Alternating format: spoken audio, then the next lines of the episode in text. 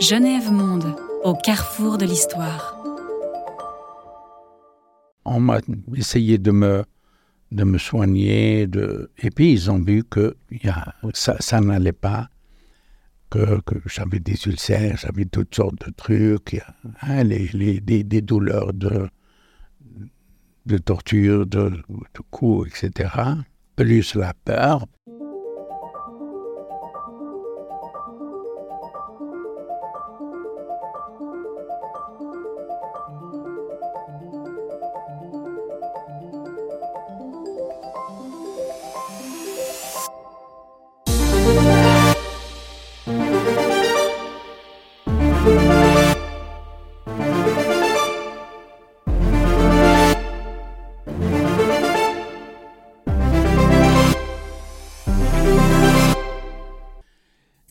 Je ne sais pas qui a décidé, parce que moi j'ai demandé si je, il pouvait me faire en sorte que je puisse aller en Tunisie.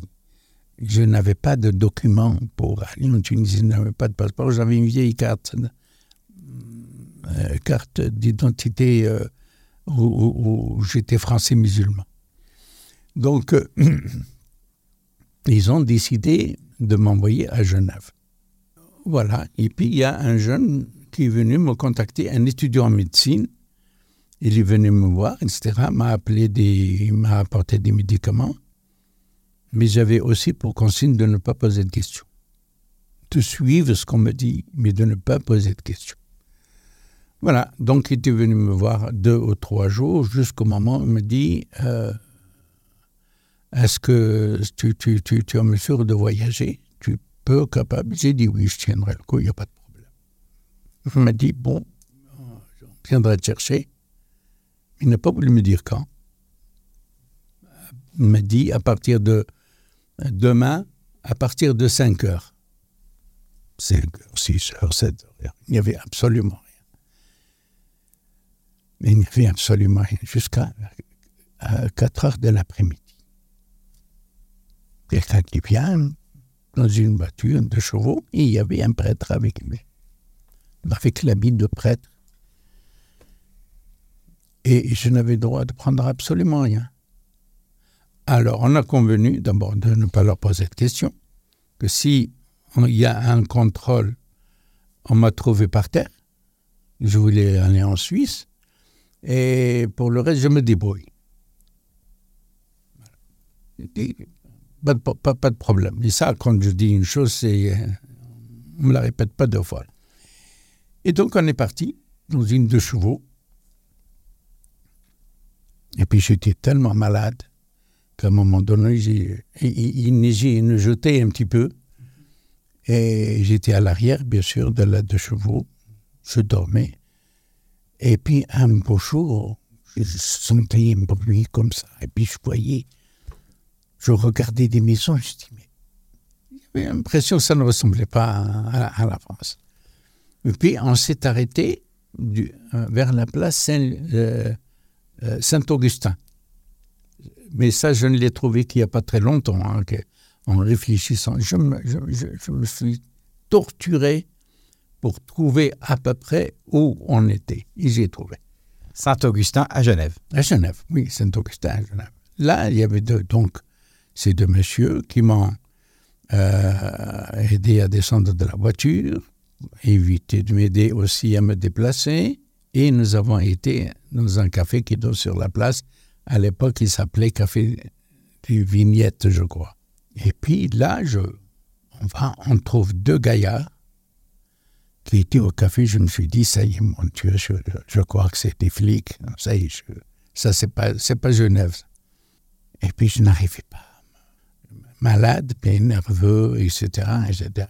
Et eux, ils essayaient de m'aider à me détendre, m'obliger à boire un thé chaud parce qu'il faisait froid, etc.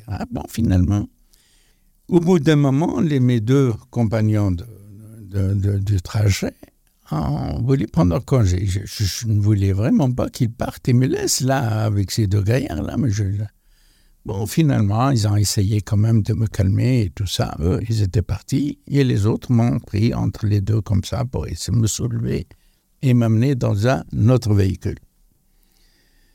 Et puis, on est parti. J'essayais de me parler, je n'arrivais pas. J'avais l'estomac,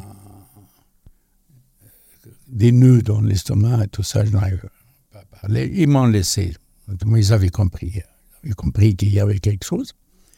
Et ils m'ont amené chez euh, le pasteur Jean Roger. Je ne connaissais pas son nom à l'époque. Hein. Je l'ai connu euh, dix ans après, ou vingt ans après même. Et je me souviens simplement de, son épouse qui me dit Tu as besoin d'une bonne soupe, mon fils. Et c'était super, vraiment super. Elle m'a hébergé un endroit sous-sol, très bien fait, le lit préparé, propre, net, je pouvais me toucher. Et là, le lendemain, je me sentais un peu mieux. Deux jours après, mes deux gaillards reviennent et ils voulaient me sortir un petit peu. Moi, je n'avais toujours pas confiance. Dis-moi, où est-ce que tu, veux, tu veux faire un tour? J'ai réfléchi et puis j'ai dit, ah, j'aimerais voir le jet d'eau, le symbole de Genève. Mais pourquoi je voulais voir le jet d'eau Parce que pour me rassurer que j'étais vraiment à Genève. C'était le seul symbole qui m'est arrivé dans la... que j'ai pu avoir dans la tête. Vous n'étiez pas sûr que vous étiez à Genève et en sécurité? Pas du tout. Évidemment, ils m'ont pris euh, les deux, etc., m'ont mis dans la voiture, on a roulé une vingtaine de minutes, et puis, je vois le jet d'eau. On était vers le pont du Mont Blanc, on descendait donc du côté de, de Servette, c'est après que je me suis rendu compte que c'était Zarvette, etc. Et que la maison de euh, plutôt du pasteur se trouvait près de l'aéroport, parce que là j'entendais les avions. Ils m'ont amené juste au pied du, jet d'eau où m'ont fait faire quelques centaines de pas, etc., un aller-retour pour faire marcher, etc. Là, je me suis, j'ai respiré et je les ai remerciés de m'avoir fait plaisir, etc. Et, et puis, euh, je, je m'étais excusé aussi pour, de ne pas leur avoir fait confiance aussi. J'étais méfiant, quoi. Mais c'était un petit peu les circonstances qui m'obligeaient à, à être comme ça. Genève Monde. Histoire, mémoire, souvenir. Abdelmajid, deux euh, événements, plusieurs événements, qui ont lieu le 17 octobre 1961 à Paris. Donc euh, le 17 octobre, ça a été, ça a été euh, donc un moment où le Front de libération nationale algérien voulait organiser à Paris, des responsables d'ailleurs locaux du FLN qui ont organisé une manifestation pacifique les responsables ont tenu surtout à, ce que la population algérienne, hommes et femmes, n'ait rien sur eux qui puisse blesser quelqu'un. Ça, c'était, d'ailleurs les militants, euh, les militants et les responsables locaux des différentes cellules ont fouillé même des gens pour éviter qu'il ait des, problèmes. Cependant, euh, à l'époque, euh, c'était euh, Maurice Papon qui était préfet de, la, de Paris, la préfecture de, de, Paris. Bon, il y, avait, il y avait aussi, bien sûr, le général de Gaulle, il y avait son premier ministre Michel Debré, etc. Évidemment, ils ne sont pas contentés de, de, de cela et, euh, donc ils ont ouvert le feu sur une population tout à fait pacifique, désarmée, qui tout simplement manifestait pour un, le droit à l'autodétermination et le droit à la liberté de leur pays, tout simplement. Malheureusement, les choses ont été même beaucoup plus loin, d'une manière tout à fait euh, inhumaine, euh, que les gens euh, qui ont été blessés ou morts, ils ont été, ou même avant d'être blessés ou morts, ils ont été carrément jetés dans la Seine, n'est-ce pas, avec pieds et mains liés. Et voilà, donc où en est la situation, où, a été la situation des Algériens qui souhaitaient la libération de leur pays. Et cela s'est passé même aussi à Lyon. À Lyon, bon, on a souvent, parce que j'ai été à Lyon, mais on a souvent euh, fait passer cela comme un suicide ou, un règlement de compte entre Algériens, mais pas. C'est, et, tout cela, évidemment, c'est pour euh, ne pas accuser la police locale et les services locaux de, de la République française. Comment vous avez vécu ces événements en direct? Vous étiez où au moment où vous avez appris ces événements? Ça devait euh, se propager quand même, ces informations de... Oui, oui, les informations. On, on a ici, euh, au niveau de la mission du Front de libération nationale à Lausanne et du Cosmo Georgia, on suivait ça, euh, cet, événement avec beaucoup, beaucoup d'intérêt, bien sûr. Et on était en contact avec nos confrères là-bas. Et évidemment, ça ça a fait très, très, mal. On ne pensait vraiment pas que cela allait arriver, d'autant plus que nous avons, nos militants avaient pris toutes les précautions nécessaires pour éviter qu'il y ait d'affrontements, etc. il y avait même des citoyens français qui manifestaient avec les Algériens. Il y avait 11 500 arrestations d'Algériens à l'époque, le 61 il y avait entre 200 et 400 morts à Paris. C'était aussi euh, un moyen pour nous de faire pression un peu sur la France, de façon à venir à la table de négociation et puis aussi sur le plan international, bien sûr. Il à y avoir beaucoup de reconnaissance du gouvernement provisoire algérien et c'était dans ce but. Mais l'essentiel était de, de répéter qu'il s'agissait d'une manifestation pacifique. Genève Monde, l'histoire partagée de la Genève internationale. Autre question, c'est euh, euh, ce chapitre nucléaire, ces essais nucléaires pratiqués par la France en Algérie. Pouvez-vous me raconter exactement ce qui s'est passé et quelles ont été les conséquences? Évidemment, en plus du drame algérien, euh, que vivait l'Algérie encore avant le, avant le, cessez-le-feu, les faits des différentes organisations secrètes créées par les services français, tels que, euh, par exemple, les différents euh, groupes paramilitaires secrets, ce qu'on appelait la Blue spécialisée dans l'action psychologique, et puis par la suite, il y a eu la main rouge, et plus tard, il y a eu l'OS. Donc c'était pour compléter un petit peu la panoplie de la République française en Algérie. Donc en 1960, la France avait décidé de faire des essais nucléaires en Algérie. Le Sahara, bien sûr, est très vaste. À Regan, il y avait une population, près de 400 000 habitants, et les Français avaient déclaré à l'époque, quand il y a eu une certaine réaction internationale, on a dit non, non, que c'était des zones inhabitées, Bon, donc ils ont commencé par les essais en 61 à Regan, la première bombe qui s'appelait la gerboise bleue, qui faisait à peu près trois fois, entre trois et quatre fois la bombe d'Hiroshima que les Américains avaient donc balancée sur les, euh, les Japonais. Et ça a continué comme ça jusqu'en 1966 ou 67. Évidemment, après ça, les Algériens ont demandé à la France de puisqu'on avait une population qui, mourait, des gens qui naissaient euh, handicapés. Donc il y a eu aussi la pollution des terres. Certaines terres ne sont pas exploitées jusqu'à ce jour. Et la population continue à mourir jusqu'à maintenant, soit mourir, soit naître handicapé en raison des conséquences des contaminations nucléaires. Imaginez que la France n'a jamais accepter de faire quoi que ce soit pour euh, dénucléariser ces, endroits-là, pour les, purifier, la terre, compenser les, malades, compenser les familles qui ont perdu euh, les membres de leur famille, etc. Et jusqu'à l'heure actuelle, la France n'a absolument rien fait. De plus, durant la guerre de libération nationale, la France a miné les frontières algéro-marocaine comme algéro-tunisienne, pour que les Algériens ne puissent pas sortir et que les armes ne puissent pas rentrer. Donc imaginez ce qui s'est passé. Il y a eu entre 14 et 16 millions de mines déposées au niveau des deux frontières marocaines et tunisiennes. Les mines qui sont toujours là. Il y a finalement l'armée nationale populaire qui a essayé de, de diminuer Hmm?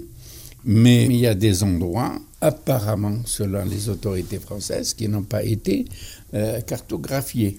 C'est inimaginable que des endroits soient non cartographiés. Pourquoi? C'est une obligation d'ailleurs aussi bien pour eux que pour, pour nous. Si les Français étaient restés, comment ils auraient fait pour pouvoir utiliser ces endroits-là? Alors que jusqu'à l'heure actuelle, malgré les demandes incessantes des autorités algériennes, ils n'ont jamais remis ces cartes cartographiques des endroits minés. Donc il y a l'armée nationale populaire qui a essayé, comme il, le pouvait, avec l'aide de la population, parce que à chaque euh, des endroits, par exemple, comme des, hameaux, euh, qui, ont été, qui ont été vidés de la population, et en même temps brûlés et pour que les gens ne reviennent pas dans ces endroits-là, aussi euh, pour ne pas permettre aux, combattants algériens d'être aidés par la population locale, par la nourriture.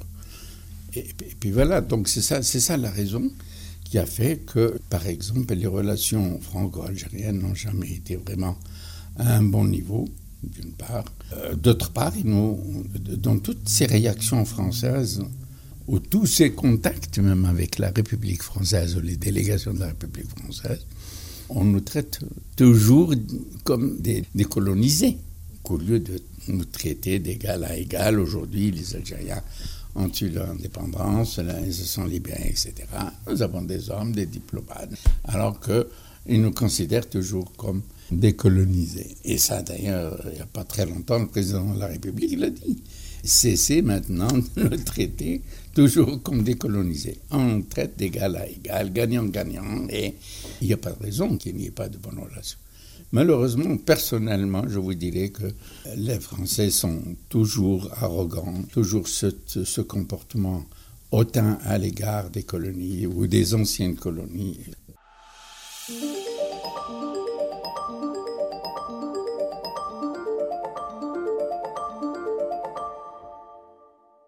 va parler de la Suisse, parce que ça c'est intéressant d'avoir un comparatif avec ce petit pays. Si la France se comporte de cette manière-là, c'était pas le cas de la Suisse qui avait pourtant été d'ailleurs embarquée dans un système de colonies euh, dépendant de la France, mais de colonies suisses euh, assez tifs. On, on, a connu ça, un certain euh, Henri Dunant euh, il a été un acteur majeur euh, au 19e siècle, mais ça ne lui a pas porté chance, pour faire simple. Dites-moi, comment, comment vous êtes arrivé en Suisse et quelle image vous aviez de la Suisse quand vous êtes arrivé? Est-ce que pour vous c'était le pays qui allait justement offrir une possibilité d'aller un peu plus loin dans la lutte pour l'indépendance de l'Algérie? Non, moi, je n'avais aucune idée de ce moment-là. Moi, j'étais militant, je suivais mes ordres et, et je continuais mon combat pour la libération de mon pays quand j'étais à, Lyon avec énormément de problèmes de santé et puis énormément de problèmes avec, avec la, police qui me, qui me persécutait. Évidemment, euh, certains responsables du Front de Libération Nationale avaient pris contact avec l'organisation de Francis Johnson pour essayer de me faire passer en Suisse éventuellement, me soigner, etc. etc. Je n'ai jamais pensé à venir en Suisse parce que mon, mon objectif était d'aller en Tunisie rejoindre le gouvernement provisoire à l'époque et puis éventuellement partir soit en stage ou une formation ou quelque chose ou qu'on allait me charger de quelque chose. Mais pour moi, l'essentiel, c'était d'arriver en Tunisie. N'ayant pas pu passer à travers les frontières, donc j'ai pris le risque de passer par la France. Et avec certains responsables, on a pensé que si j'étais arrêté en France, probablement, donc l'organisation du FLN en France, qui s'appelait la Fédération de France, euh, pouvait me protéger en, désignant par exemple un avocat ou deux, etc. On avait, l'organisation avait des avocats à sa disposition. Je me suis dit, oui, c'est une idée, parce que, bon, à la rigueur, je ne risquais pas d'être abattu au, premier, premier euh, coup, comme on dit. Et donc j'avais pris ce risque de venir d'abord en France. Et on a pensé dans une première étape que probablement de la France, j'allais rejoindre la Tunisie. Finalement, je n'ai pas pu le faire pour des multiples raisons, donc euh, persécution par la police française et ensuite mon état de santé. Et en ce moment-là, on m'a informé que je devais partir quelque part. Mais jamais je n'ai su que j'allais venir en Suisse. Hmm. Et même les deux personnes qui m'avaient accompagné dans une de chevaux, donc un prêtre et un jeune étudiant en médecine, il était du Parti communiste. Et puis, il est responsable même du FLN, m'a dit de ne pas poser la moindre question. Et c'est comme ça donc que j'ai été accompagné. La seule chose dont on avait discuté quand on a démarré, c'était qu'en cas où il y a un barrage, euh, il fallait que je dise que j'ai été.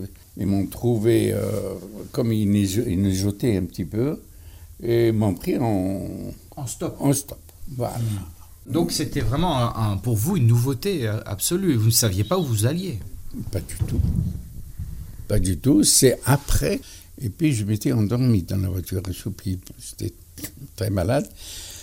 Et au moment où on a traversé la frontière, je crois qu'on a dépassé un petit peu la frontière, que le jeune étudiant, qui conduisait d'ailleurs la voiture aussi, il dit, ça y est, on est en Suisse.